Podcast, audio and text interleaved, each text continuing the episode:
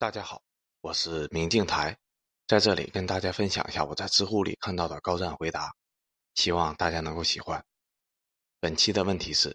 为什么二手房卖不动了，价格却还坚挺？答主是温水公爵。因为这正是国家愿意看到的。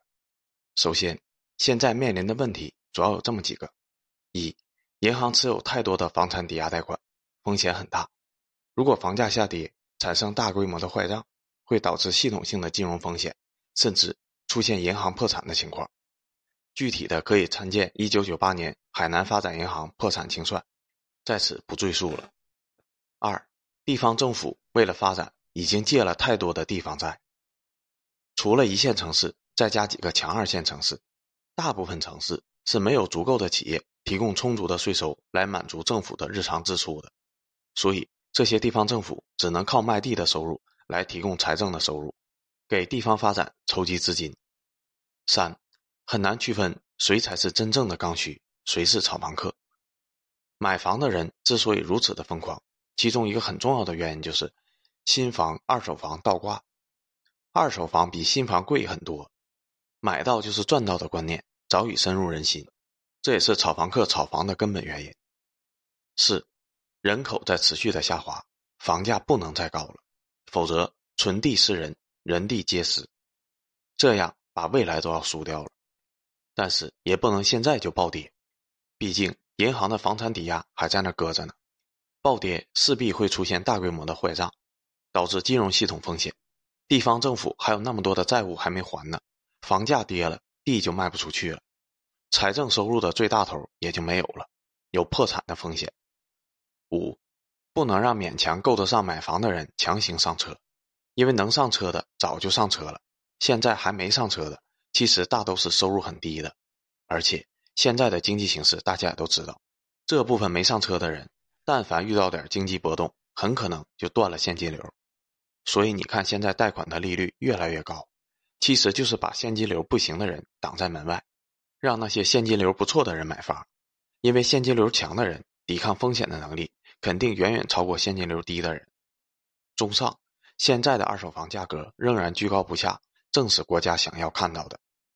只要一二手倒挂，就可以吸引有能力的购房者去抢购一手房。毕竟买到就是赚到。如此一来，土地财政还能继续玩，新房秒光，地不愁卖，地方的财政来源不断。这种操作下，地方政府、银行、房企肯定要趁二手房东还没反应过来之前。市场上二手房没有出现大规模的降价抛售之前，把自己的负债降下来，杠杆降下来，风险排除掉，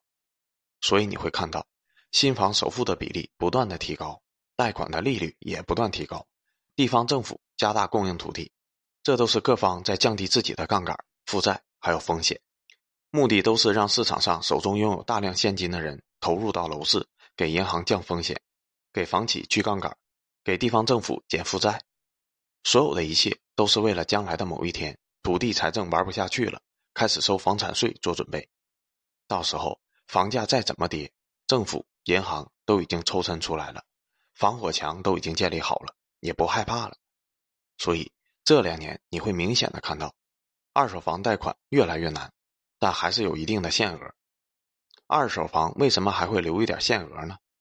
就是害怕二手房东太早的反应过来，引发大规模的降价抛售，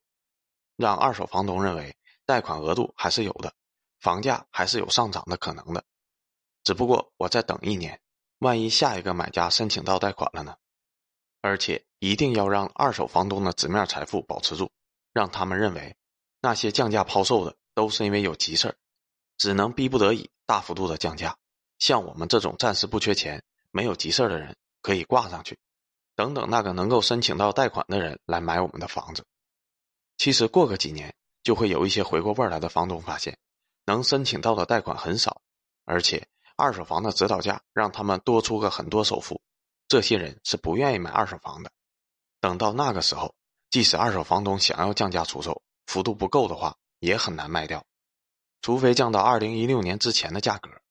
但是那就会让很多二手房东觉得自己亏了。不愿意卖，所以到时候就会出现，想卖吧，大概率要亏；不卖吧，又不知道什么时候才能卖掉。左右两难。甚至有些非一线、二线核心区域的房东发现，之前纸面巨额财富就像是一场梦，到头来只是空欢喜一场。只要二手房东把房子捂在手里面，不大规模的降价抛售，政府就能继续拍地，新房秒光，继续土地财政，把政府的负债降下去。这就叫用时间换空间，给地方政府还有银行抽身创造出一个时间空档。当地方政府的债务危机大部分化解以后。当银行的系统性风险排出去以后，房地产税就出来了，烟花就要燃放了。